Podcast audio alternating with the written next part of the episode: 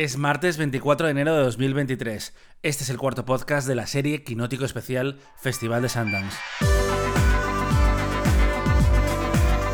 Quinótico, especial Festival de Sundance. Quinótico.es.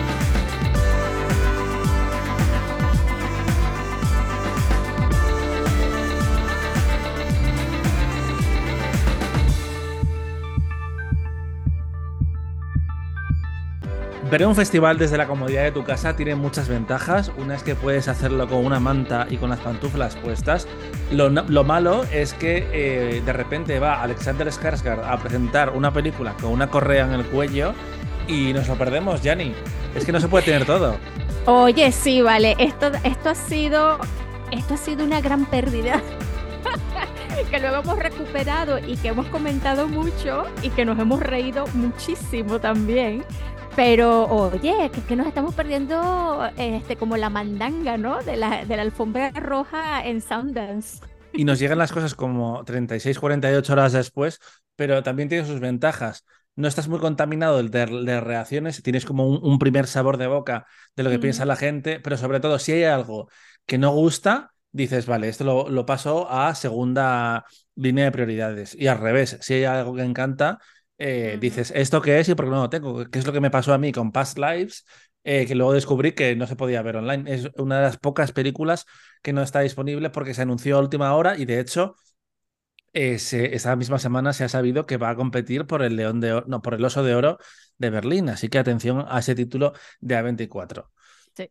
Lo que sí hemos visto es Casandro, una película de la sección Premiers, que además supone el estreno en, en ficción de Roger Ross Williams, que igual no sabes quién es, pero tiene un Oscar más que tú, por el corto Music by Prudence y que hace unos años estrenó también un documental, eh, largometraje, que se llamaba Vida Animada, sobre un joven eh, con Asperger que ten, su conexión con el mundo era a través de las películas de, de Disney y era, era, muy bonito. Aquí cambia totalmente de, de tercio y yo pensaba que sería un encargo, pero no, esta película es un guion suyo también.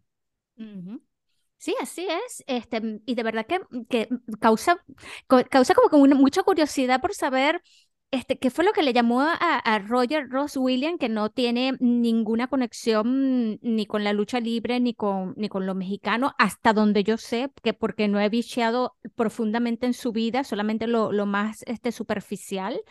Este, pero bueno, me parece loable que se, que se haya lanzado a una cosa así tan, que tiene mucho que ver con, con, la parte cultural, pero también con la parte, con una parte queer que es muy, muy interesante de, de explorar, ¿no? Eh, ¿Tú conocías la figura de Casandro?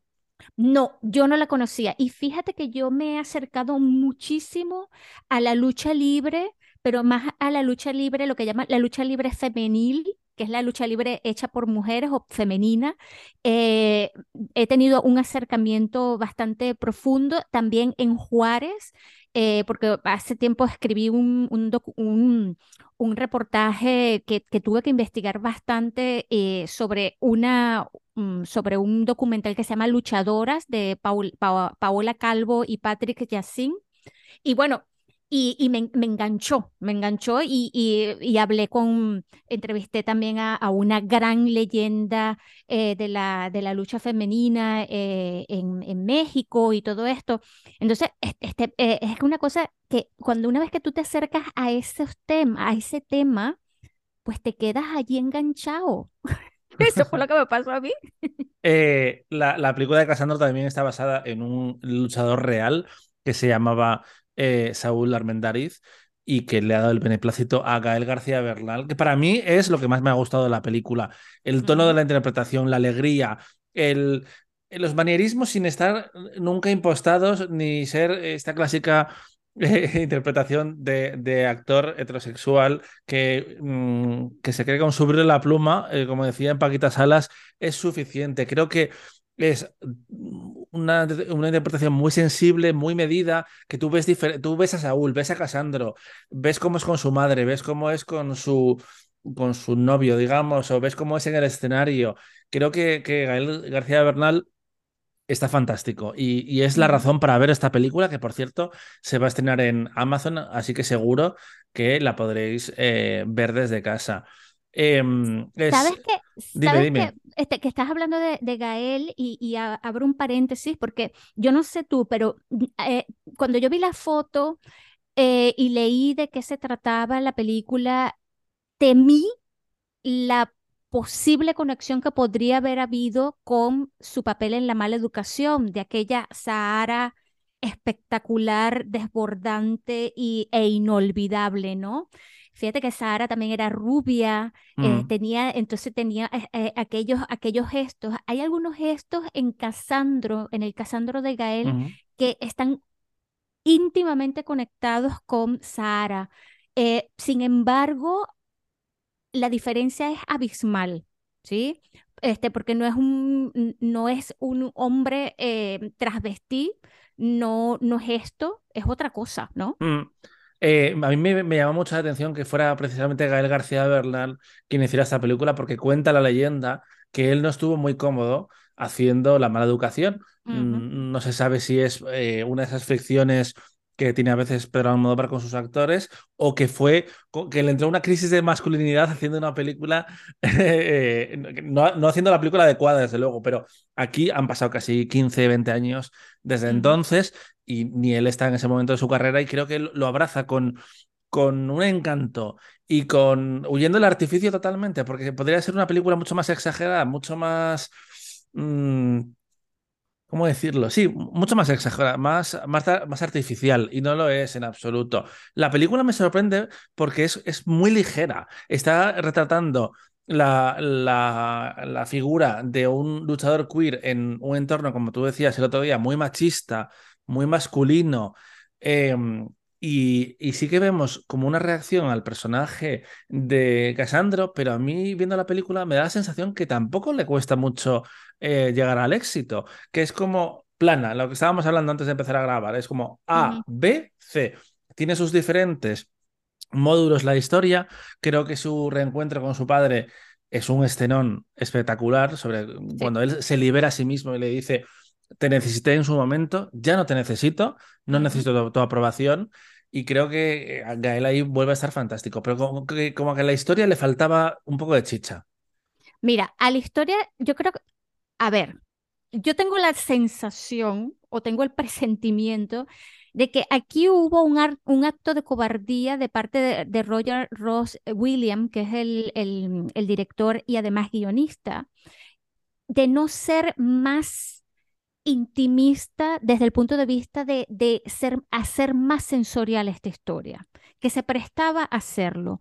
Se prestaba a que nos metiéramos en el ring, se, se prestaba a que nos metiéramos no solamente en ese primer plano de cuando se está maquillando, que es lo que es el, la cosa más, más este, mm, es un recurso muy, muy manido, muy, muy ajado, digamos, ¿no? Este, eh, yo eché de menos estar allí hombro a hombro con, con Casandro, dándole de piña al hijo del santo.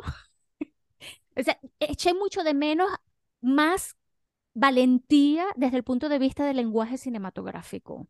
Claro, porque además la película empieza casi un poco en media res cuando él decide, eh, porque él ya era un luchador, lo que pasa, no se le veía la cara, era como una cosa mucho más gris y de repente tiene la idea de mostrar ese alter ego que él tiene, que es, que es Casandro, y pasa, y, ya está. Que van pasando cosas sin que mm, la progresión dramática sea muy interesante. Lo que pasa es que yo vuelvo al personaje que creo que sí, sí mm, me gusta acompañarle y recomiendo a la gente que, que vea la película.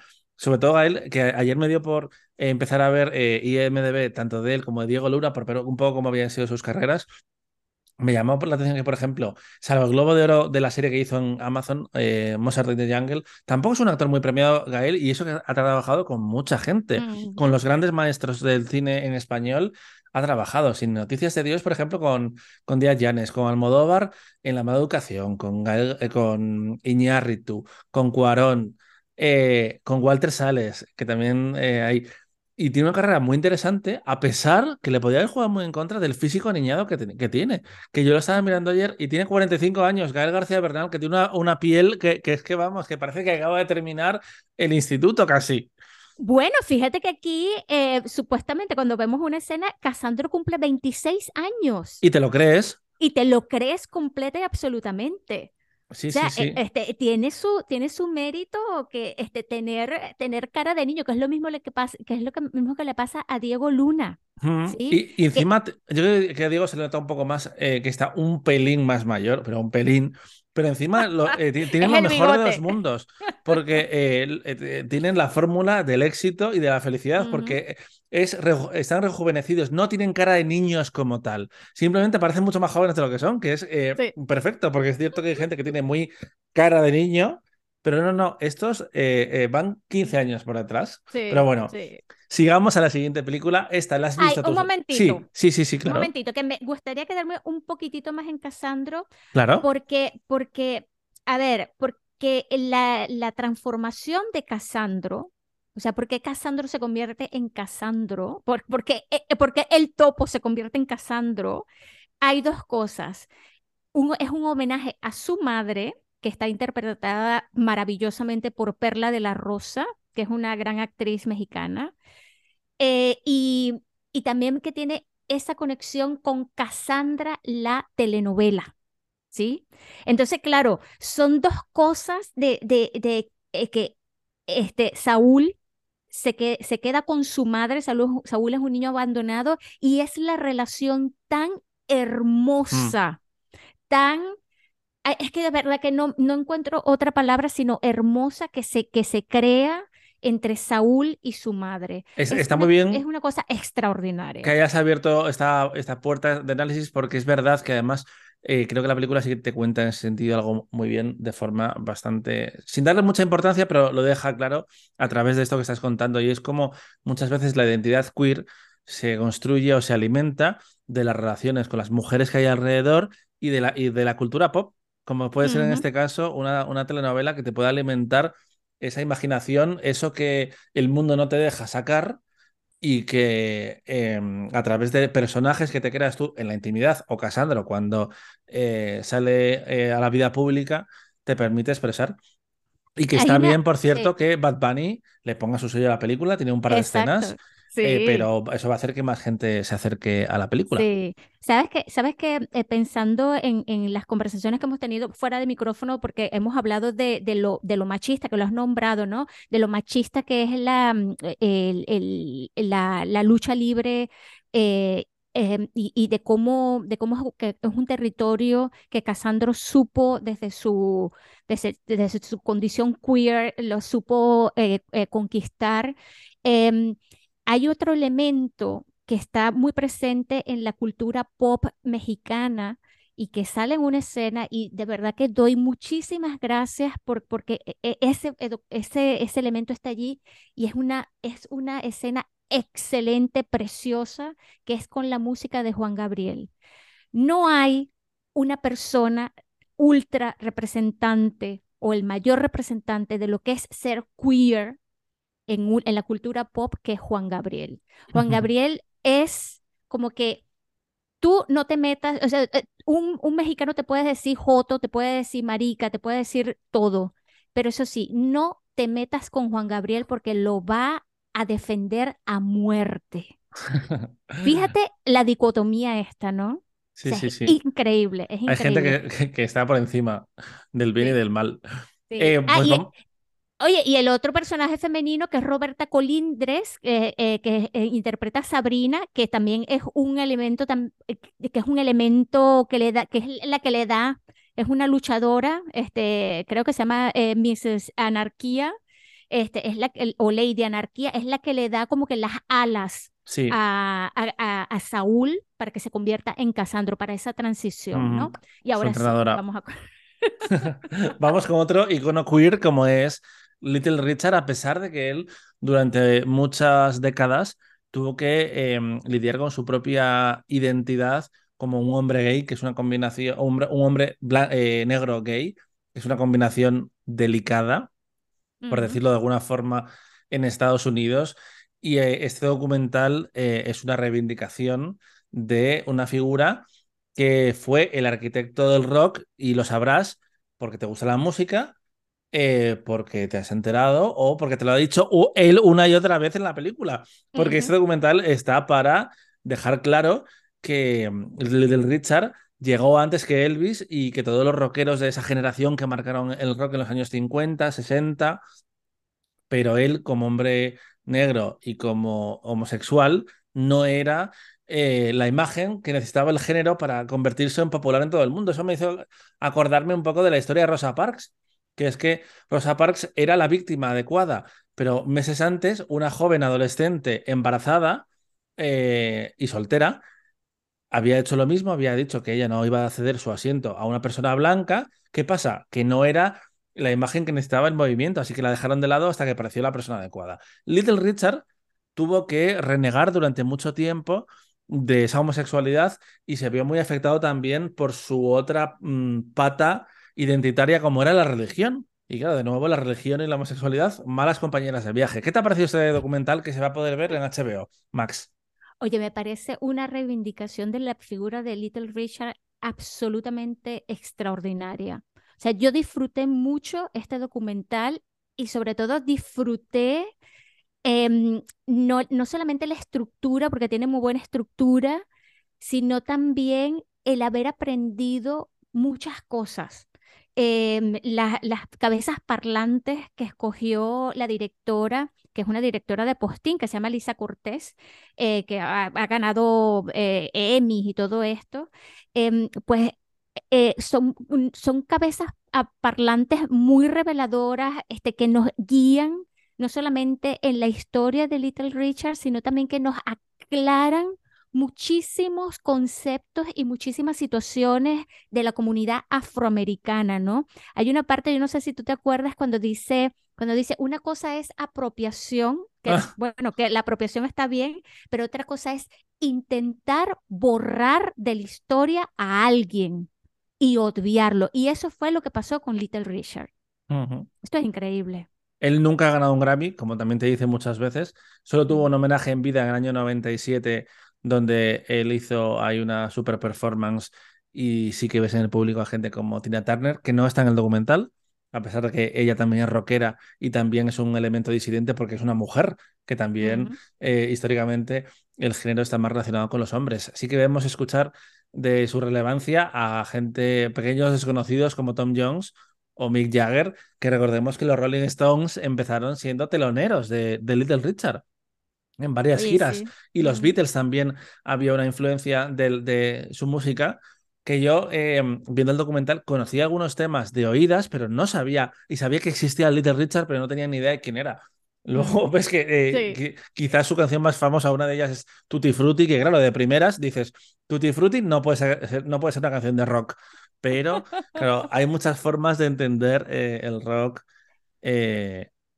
sí, tal y como conocemos 60 años después. ¿Sabes que en, la nueva película Elvis de Baz Luhrmann se habla mucho de Little Richard como una de las, de las grandes inspiraciones eh, para, para crear la figura de Elvis? Porque Elvis se creó un personaje y allí si tú, lo, si tú te pones a ver bien y, y después de ver este documental, pues eh, lo, lo, reitera, tú ves muchos movimientos, tú ves muchos gestos, tú ves mucha, eh, mucha valentía para hacer música y esa, esos ganchos son tomados de, de Little Richard. Que además eh, eh, tenía la estética casi de ser un poco un Liberace negro. uno era un pianista, el otro es un raquero, pero como que también la parte de su identidad sexual, de su orientación sexual, eh, es contradictoria porque él renegaba, pero después tenía una estética absolutamente queer. Eh, pero el público lo ignoraba, era como un pacto tácito entre todo el mundo para no incomodar a nadie eh, y que él pudiera tener su carrera tal y como la había deseado, pero al mismo tiempo era una víctima de, la, una industria que no le pagaba lo que le correspondía. Y ya que citas a la película de Durman, eh, qué gran momento. Se han reído de ellos, pero al final se ha vuelto casi icónico. Y sí que Baz Luhrmann es uno de esos directores que se puede permitir cierta sensación del ridículo en sus películas. Hay un momento que es cuando el agente eh, melodramático eh, holandés, aunque no se sabe de dónde es, porque Tom Hanks le pone 35 acentos a la vez, que escucha por primera vez cantar a, Elvis a lo lejos y de repente le dicen que es blanco y él se gira, la cámara hace 35 cosas a la vez y dice que no es negro, que es un poco claro, ahí entiendes, entiendes porque él eh, escucha el sonido y de repente, sin haber visto todavía a Austin Butler, sabe que tiene una imagen con la que vender, lo que es la de una persona blanca en la América que todavía estaba luchando por los derechos civiles.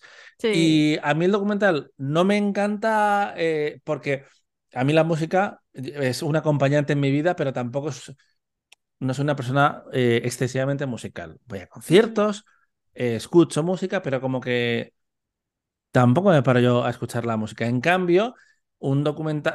¿Hay algo más que quieras decir de Little Richard de la película? Perdona. Ah, sí, es que yo no sé si tú te, te acuerdas de. Mm, porque estabas hablando de, de, esta cosa de, de, de, que te parecía muy extraño esto de, de que dejaba su, su parte gay de lado, pero entonces la estética este, era muy marcada. Y no, no, extraño, pero esas contradicciones que, que, al personaje le, dan una, muchas capas. Sí, entonces me recordó a la en, la, en la última en la, la, última parte de la segunda temporada de Mrs. Maisel, de la maravillosa Mrs. Maisel, y la tercera temporada de, de, de la maravillosa Mrs. Maisel, que hay un, un, un, un personaje que es calcado a la vida de Little Richard, calcado. Y a través de ese personaje te explica mucho este, cómo, cómo era un artista de ese, de, de ese calibre, ¿sí? Eh, cómo, cómo se tenía que cuidar las espaldas para no para no demostrar o, para, eh, para, sí, para no decirlo o para no ponerse en evidencia que era gay, ¿no? Em, tenía este, este, problemas en la comunidad afroamericana con los blancos, o sea, por todas partes era un problema. Y entonces, ver, eh, me, me, pensé mucho en, ese personaje de, de la maravillosa Mrs. Day, eh, maravillosa Mrs. Maisel, y, y estoy completa y absolutamente segura que lo sacaron mucho de Little Richard.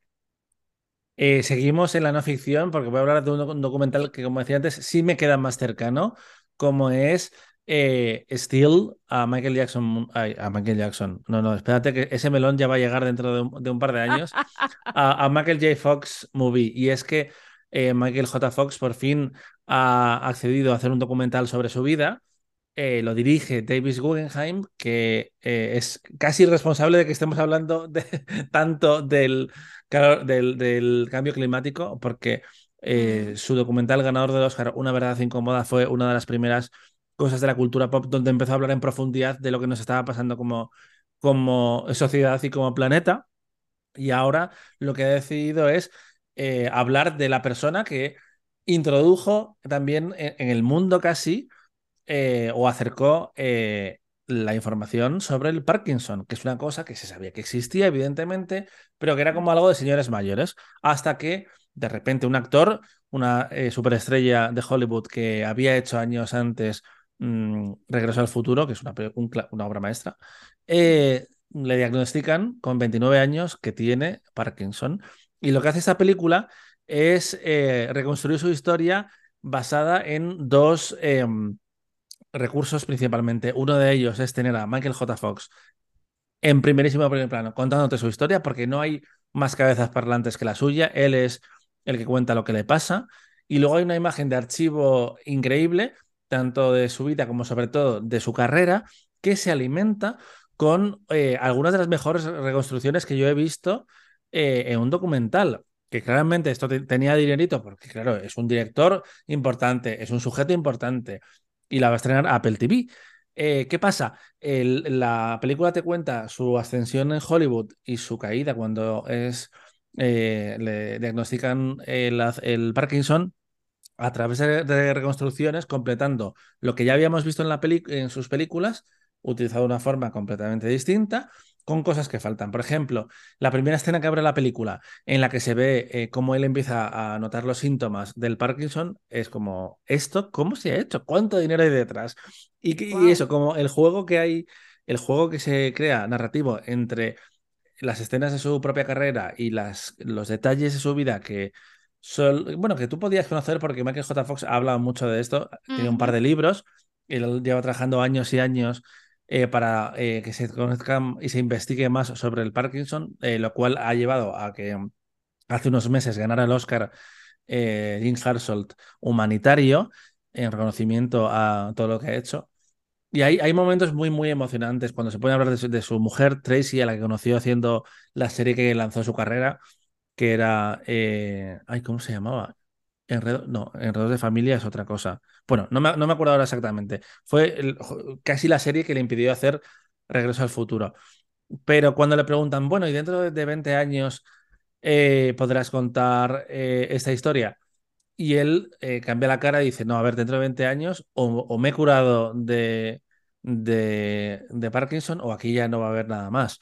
Yo creo que también hay, hay algo triste en esta película, que es que él ha accedido a contarlo ahora porque teme, seguramente, que va a progresar la enfermedad y va a estar peor y no, no, no quiere que el, el testamento que quede audiovisual sea estando peor físicamente. Porque claro, él te cuenta cosas que le van pasando, tú le ves caerse, por ejemplo, al principio de la película, y hay un momento donde tú le ves un pequeño moratón y te explica que en realidad eh, unos días antes de grabar, em, eh, se, había eh, caído, se había roto cosas, le habían operado y, como, ah, que solo queda eso de una caída grave. Que también es importante hablar de esto. Como él es una persona multimillonaria que le ha permitido llevarlo con una dignidad que es distinta a, la de enfermos que no tienen ese acceso.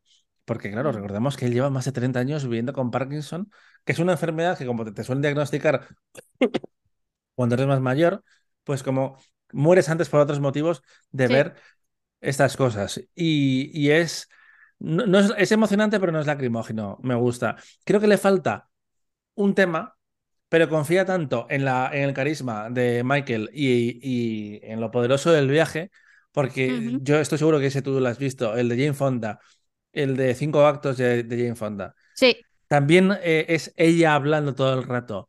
pero como que hay un tema. Es como Jane Fonda se descubrió a sí mismo, a sí misma irónicamente, a, través de, la relación con los hombres y de sus matrimonios. Aquí falta como, como una estructura ahí detrás. Pero es, tan bonito lo que te cuentan.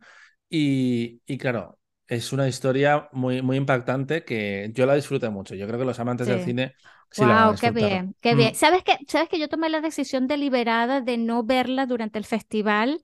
Este, cuando vi que la iba, que se iba a ver por Apple, porque dije, esto lo quiero ver con calma. Mm. Este, mm, como cualquier persona de, de, mi edad, bueno, de nuestras edades, aunque tú eres mucho más joven que yo. Eh, mucho, mucho no, un poquito. bueno, Michael J. Fox es este, una de las grandes figuras que nos ha acompañado durante la adolescencia, la niñez, y, yo, que, y yo quiero calma para ver este, este documental. Lo que quiero, quiero acercarme de una manera eh, fuera de festival, que este, mm, porque de verdad que, que tiene mucho significado para mí. Pues entonces yo, yo creo que va, va, a ser un visionado, desde luego, el que tienes por delante. Ya que tú lo has visto, yo no lo he visto, Cuéntanos qué tal Run Rabbit Run, que es una película de la sección Midnight que ya ha comprado Netflix y que tiene como protagonista a Sarah Snook de Succession.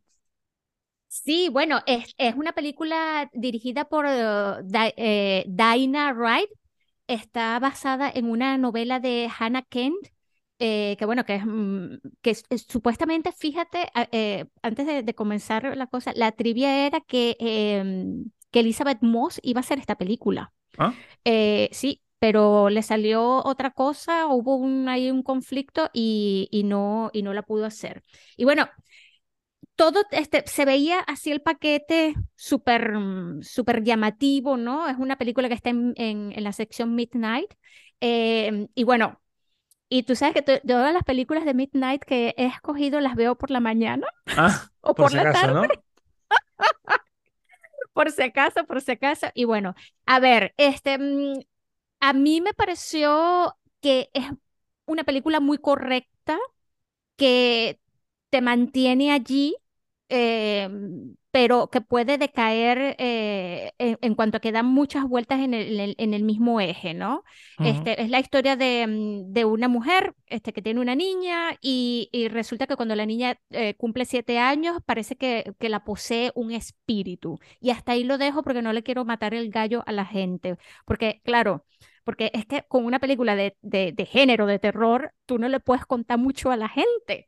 Así que bueno, se desarrolla en Australia, cosa que ya para mí todo lo que pasa en Australia, mm, llámame.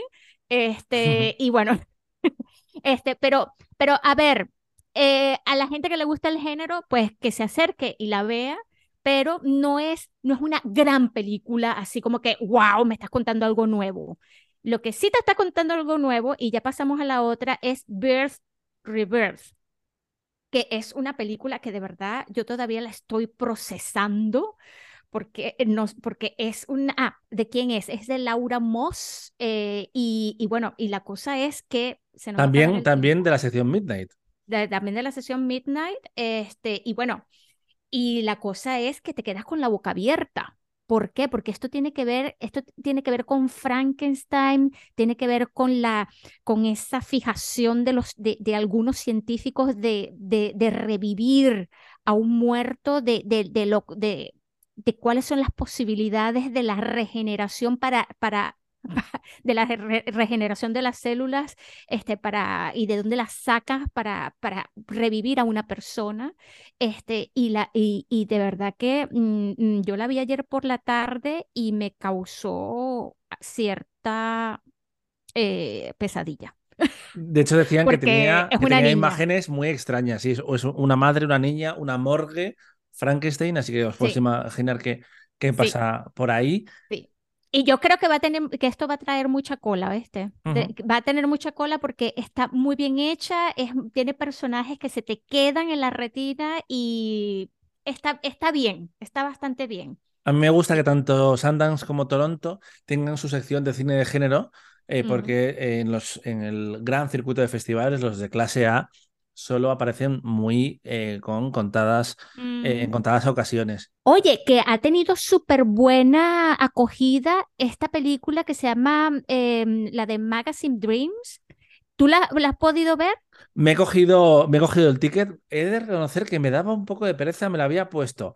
eh, porque, mm, para que la gente, la gente lo sepa, todos los días a las 4 de la tarde, en mi caso, eh, llega un mail de Sundance o seis mails seguidos o ocho los- las entradas que ya he escogido y te dicen, está disponible, tienes tres semanas para verla. Yo me había organizado para ver Magazine Dreams dentro de un par de días. ¿Qué pasa? La gente se volvió bastante loca y dije, pues no, me la tengo que ver en cuanto esté disponible. Y así ha sido, y puede que sea la película que más, más me ha gustado en lo que Oye, llevo de Sundance. Sí, sí, sí, es una eh, película muy inquietante. Es un, eh, trabajo de un director que yo desconocía que se llama eh, Elijah Bynum, y aunque no lo parezca, no, y aunque lo parezca, no es una película de A24, es un estudio de personaje que eh, me recuerda, se ha hablado ya de comparaciones con Joker y con Taxi Driver, eh, contado a través de la figura de un, cultu- un culturista amateur negro que lucha por encontrar un vínculo humano eh, mientras intenta alcanzar la, la fama eh, y esa carrera eh, profesional como culturista. El protagonista es Jonathan Majors, que es un actor que fue descubierto hace unos años con una peli indie que yo sigo sin haber visto, que no se ha estrenado comercialmente en España, que es eh, Last Black Man in San Francisco, ah, y que este año lo va a petar, aparte por Magazine Dreams, porque es el villano de la nueva película de Ant-Man y se supone que va a ser el nuevo gran villano de, de Marvel. Y también está en Creed 3, donde se va a partir la cara eh, con Michael B. Jordan y yo eso quiero verlo. pero Eh, con esta, con este, en la foto se ve, no, no, la foto es una cosa espectacular. espectacular, pero mm, es mejor en la foto que en persona. Mejor en el Ah, sentido de que es súper culturista y claro, es un físico muy concreto. Yo no sé a ti, a mí no me encanta, pero me gusta Jonathan Meyers. Y claro, eh, yo entiendo que esta persona ha dicho, me voy a poner eh, cachas como un loco para hacer una película, pues ya aprovecho y hago tres con el perfil. Porque Oye, ha contado cómo, eh, cómo eh, comía 6.000 calorías al día. Es un poco como el personaje lo que te cuenta en la película. La transformación es radical, es, es muy impactante, la verdad. Y es que es una persona que está obsesionada con eh, la fama y la, la trascendencia, eh, porque en su vida personal es eh, absolutamente miserable. Él vive con su abuelo, con sus padres no, por cosas que pasan y que te cuentan en la película.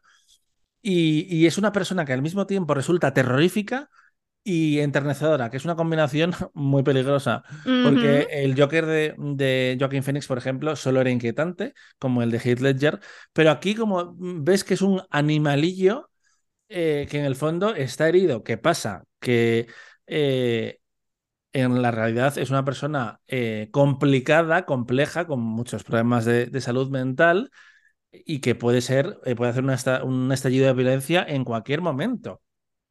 Es Wow. de estas películas que parece que puede hacer una, una matanza en, en cualquier secuencia de, de la película, aunque creo que toma decisiones que agradezco como espectador, que tampoco hace falta mm, desvelarlas, pero eso, es un estudio de personaje sobre mm, alguien que necesita ayuda y que lo- te lo hace a través de un mundo que ah, pues, se podría haber visto aunque de forma distinta con El Luchador, que también es la historia de una persona en crisis que intenta aferrarse a un lazo humano. Eh, ahí era la, la relación con su hija, Emma Rachel Wood, y con una cámara, con una stripper que era Marisa Tomei, ujú. que también es un poco una película, Magazine Dreams, que podría haber hecho perfectamente eh, este señor, eh, Aronofsky. Ah, Oye, Como muy pegada, muy intensa, Ujú. que, te- que, que un poco melodramática a veces también, pero creo que como presentación de, del director y sobre todo de Jonathan Majors es, es muy impactante. Y hay una escena Guau. muy pequeña que, que yo creo que es mi, favorita porque es, es cómica, es triste, da, da miedo al mismo tiempo, que es con Hailey Bennett. O como dijimos aquí viendo la película ayer, not Jennifer Lawrence, porque es cierto que es un poco ese perfil. Ella sale este año en, en y en Swallow también eh, era la actriz, se parece, pero no es Jennifer Lawrence, la verdad. Y ella también hace de, de una compañía de trabajo y tiene una cita en un diner y es, eh, son los 5 o 10 minutos más socialmente incómodos que, que he visto en mucho tiempo, donde él como que te, él te cuenta su historia en un minuto y es como, y ahora más, y ahora más, y ahora más, pero te lo cuenta con una cara como normal, porque Guau. es un, es un personaje fascinante. Yo te invito a recuperarla, pero eh, seguro que durante los próximos meses va a estar más presente eh, tanto en cines normales como en circuito de festivales. Y yo supongo que es cuestión de tiempo que alguien compre esta película, porque no tiene, no tiene distribuidora. Oye, qué raro, Mm. porque fíjate, eh, tú por ejemplo, por todas las, por todas las críticas que, buenísimas críticas que he leído, pero personalmente, esta, esta película está en la competición de drama eh, de Estados Unidos, ¿no? O sea, de las producciones estadounidenses. ¿Y tú crees que este, esta sería como que la clara ganadora de esa, de esa categoría? Eh, en los últimos años Sundance ha añadido un premio de interpretación y creo que sería un gran ejemplo. Lo que pasa es que a Mm. veces son un poco impredecibles. Este año son tres personas eh, y, eh, por ejemplo, cuando se presentó Coda le dieron absolutamente todo, que es como, pero vamos a ver, Sí, eh, pero eran vamos otros a calmarnos un poco. Y, y, por ejemplo, este año está también Fair Play, que la vamos a comentar en otro podcast, la acaba de comprar Netflix y la película también de, de Daisy Ridley, Theater Camp, que ha gustado mucho. Puede ser, puede- yo creo que, sí es probable este Rabbit, Run también la compró Netflix, déjame decirte. también la tiene Netflix. Sí, sí, sí. Los festivales, eh, claro, Sundance es un buen mercado porque son pelis más baratas y que te, hace- te hacen un, un buen fondo de armario. Sí. Pero resumiendo, eh, hay que ver eh, Magazine Dreams, que es una de esas películas incómodas y con un- una interpretación increíble. Y yo creo que sí que puede ser una de las primeras eh, películas que puedan estar presentes en la temporada de premios del año siguiente, porque Jonathan Majors es increíble y sobre todo como va a tener el, el apoyo de películas más grandes, va a ser un, un paquete del que es eh, difícil escapar. Que ten en cuenta las fotos de la película, un paquete del que es difícil escapar quizás no sea la mejor expresión para decirlo. Eso es lo que estaba pensando. claro, sí, sí, sí. eh, ha salido de mi boca y he dicho, ¿estás seguro de que quieres seguir este camino? Eh, porque claro, Jonathan Majors está prácticamente desnudo mm, toda la película, es lo que voy a decir. Pero, pero bueno, si te gusta el culturismo, apunta a Magazine Dreams y olvídate todo lo peligroso y todo lo malo que te dice. Tú quédate con eh, las imágenes y, y también es que hay una relación ahí en la película con eh, su, eh, su ídolo, que él dice, soy tu fan número uno, soy tu fan número uno, que me, me recordaba a Misery, la peli de Kathy Bates y James Caan, y es como, uy, uy, eh, me, da miedo que eso termine, que, que eso ter- termine igual. Y sí Ay, que ay, ay. como espectador te da, te da esa trama, llega a su conclusión. Pero bueno, pobre Killian, que además te repite una y otra vez su nombre, porque él quiere ser famoso, él quiere trascender y en el fondo escapar de esa tragedia en la que eh, su vida cambió, que ya lo veréis, y de la, de la que escapa de una forma u otra. Así que Qué eh, bueno. sí, sí, sí, hay mucho que comentar y yo debo confesar que mi segundo día viendo películas me gustaron más y, y estoy muy feliz de estar viendo películas de Sundance este año otra vez. pues sí, pues sí, pues sí. Comparto el sentimiento. Así que eh, hablaremos de pelis como Fair Play y, de otras en los siguientes podcasts. Así que muchas gracias por acompañarnos y hasta la vista. Un abrazote. Chao.